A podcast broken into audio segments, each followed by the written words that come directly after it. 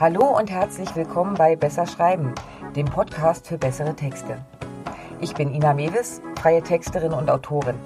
Hier im Podcast zeige ich dir Tipps und Tricks, wie du deine Schreibe auf Vordermann bringst und so Texte ablieferst, die tatsächlich etwas erreichen.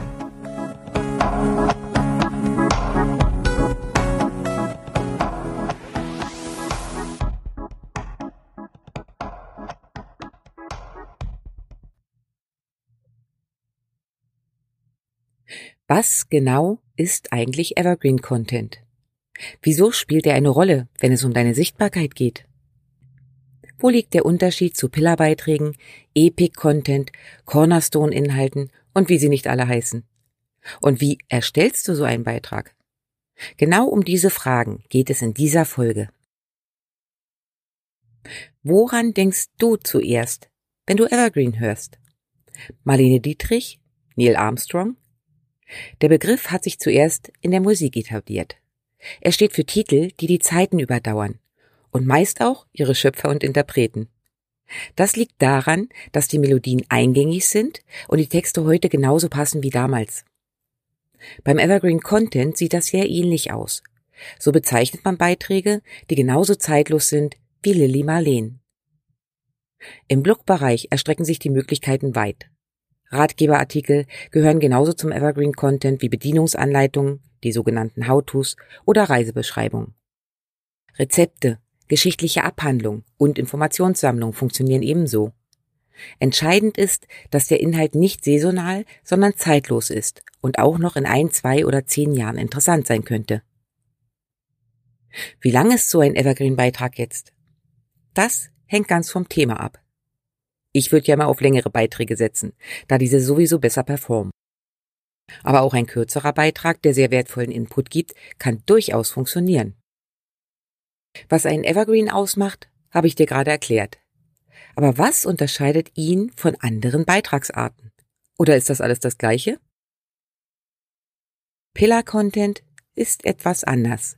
Denn hier handelt es sich um einen Beitrag, der als Säule für weiteren Content fungiert und durch clevere Verlinkung das Ranking deiner Seite fördert. Normalerweise ist so ein Pillar-Beitrag aber auch in gewisser Weise ein Evergreen. Denn diese Basis für einen guten Teil deines Blogs sollte ja auch eine ganze Weile Bestand haben, oder? Beim Pillar-Beitrag ist es oft nur so, dass er nach und nach noch wächst, wenn du neue Aspekte aufnimmst. Der Evergreen sollte von Anfang an in sich geschlossen sein und nur Ergänzung erhalten, wenn wirklich etwas Neues dazukommt, das so vorher noch nicht bekannt war. Epic Content trägt schon im Namen, was ihn einzigartig macht. Er ist episch, lang, wertvoll und noch ein bisschen länger. Insofern ist ein epischer Beitrag eigentlich immer ein Evergreen. Ein kurzer Evergreen, aber nicht episch. Verstanden? Ein Begriff, der auch immer wieder auftaucht, ist der sogenannte Cornerstone-Beitrag. Das ist ein Beitrag, der eigentlich eher einen Überblick über deine Themen gibt und sie so verbindet. Quasi eine Art Archiv. Er funktioniert ähnlich wie der Pillar-Beitrag, den ich aber eher empfehlen würde, da dort die Linkstruktur noch klarer ist und besser funktioniert.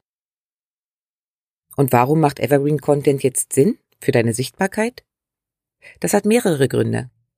Zum einen wertet Google Beiträge, die immer wieder gern von dieser aufgerufen werden, als wertvoll. Zum anderen sind sie Dauerbrenner, vorausgesetzt natürlich der Inhalt stimmt. So erhält deine Seite immer und immer wieder Besucher, die dann auch vielleicht den Rest beachten. Dazu kommt, dass so ein Evergreen auch gerne von anderen verlinkt wird. Warum sollten sie nochmal lang und breit auseinandernehmen, was du schon vollumfänglich perfekt abgearbeitet hast? Last but not least, Evergreen Content ist super, um deinen Expertenstatus zu festigen. Das funktioniert nicht nur bei Coaching-Angeboten. Selbst wenn du eigene Schuhe verkaufst, können Blogbeiträge über die jeweilig richtige Pflege einzelner Materialien ergänzt um ein paar Lifehacks, Wunder wirken und Traffic bringen. Okay, und wie erstellst du jetzt so einen Evergreen? Zuerst brauchst du ein Thema.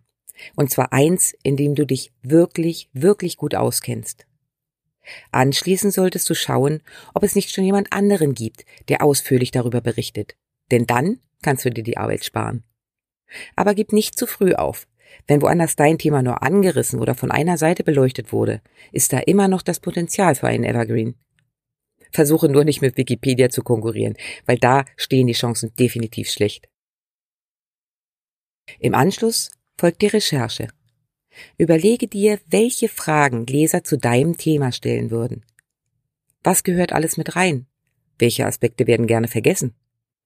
Versuche dich so gut wie möglich in deine Zielgruppe hineinzuversetzen. Die klassische Keyword-Recherche über Google Suggest zum Beispiel funktioniert da auch ganz gut, weil da kommen ja noch zusätzliche Vorschläge, was als Frage eingegeben wird. Super ist auch eine Mindmap, in der du die einzelnen Punkte ableiten kannst und deine Ideen auch schon ein bisschen in eine gute Struktur bringst. Damit hast du dann eventuell auch schon einen roten Faden, an dem du dich beim Schreiben entlanghangeln kannst. Und dann? Schreib los. Schreibe einen kleinen Einführungstext, in dem klar wird, worum es im Beitrag geht.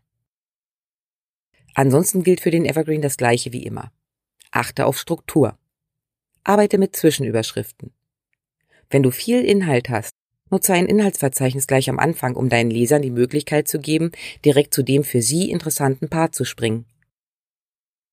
Gibt es irgendwo weiterführende Grafiken oder tiefergehende Informationen? Verlinke diese. Aber suche dir bewusst Quellen, die wahrscheinlich auch dauerhaft Bestand haben. Du willst ja keine Broken Links produzieren. Ein Evergreen ist zwar zeitlos, muss aber trotzdem regelmäßig überarbeitet werden. Du solltest mindestens einmal im Jahr sämtliche Links überprüfen, die externen und auch die internen. Und den Artikel insgesamt überprüfen, ob er noch komplett stimmig ist, ob das alles passt, was da drin steht. Google registriert das Aktualisierungsdatum und damit gilt der Beitrag auch weiter als nicht veraltet. Übrigens ein kleiner Tipp am Rande von mir. Ein ungewöhnlicher, aber sehr erfolgreicher Evergreen ist der Blogbeitrag zur Frage, welche Bildformate aktuell bei Facebook genutzt werden sollten. Jetzt sagst du vielleicht, wo ist das denn bitte zeitlos? Die Anforderungen ändern sich doch gefühlt jedes Jahr, wenn nicht jeden Monat. Und du hast recht. Die Pixelzahlen wechseln tatsächlich. Aber der Grundbeitrag, nämlich Bildformate bei Facebook, der bleibt gleich. Nur die konkreten Formatvorgaben werden bei Änderungen angepasst. Und das wird oft gesucht. Also, auch sowas kann ein Evergreen sein. Und sogar ein fantastischer. Evergreen Content funktioniert nicht nur für Blogbeiträge. Das Prinzip von zeitlosen Inhalten geht auch wunderbar für Social-Media-Beiträge. Die meisten Profis haben mehrere solcher Evergreens, die sie immer wieder in regelmäßigen Abständen rausbringen. Und den wenigsten Followern fällt das überhaupt auf. Der Vorteil hierbei? Bei der Wiederverwertung musst du dir keine großen Gedanken machen, ob das zeitlich jetzt reinpasst oder eher nicht, ob jetzt Ostern oder Weihnachten ist. Allerdings ist hier die Länge natürlich deutlich kürzer und der Inhalt auch nicht zwingend wertvoll. Besser ist es aber, denn dann bekommst du auch die gewünschte Interaktion. Ein weiteres Beispiel ist dein Newsletter. Auch hier kannst du gut mit Evergreen Content arbeiten. Im Newsletter geht's ja nicht rein ums Verkaufen. Kaum jemand abonniert so ein Teil, um ständig Werbung um die Ohren zu kriegen. Auch hier hoffen die Leser auf Mehrwert und den kannst du ihnen damit geben. Du siehst, es macht absolut Sinn, sich mal ein bisschen intensiver mit dem Thema zu befassen.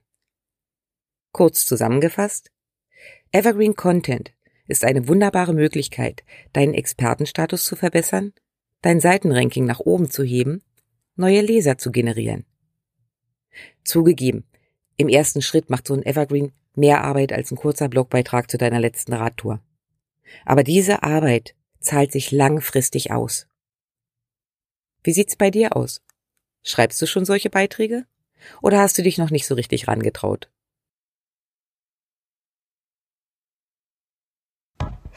So, das war's für heute von mir. Wenn es dir gefallen hat, lass mir gerne ein Like da. Kommentare und Anregungen sind natürlich auch herzlich willkommen. Den Blogbeitrag zum heutigen Thema, Links und Arbeitsmaterialien findest du wie immer auf meiner Webseite www.besserschreiben.online. Und wenn du in Zukunft keine Folge verpassen willst, abonniere doch einfach meinen Kanal. Na dann, mach's gut und bis die Tage.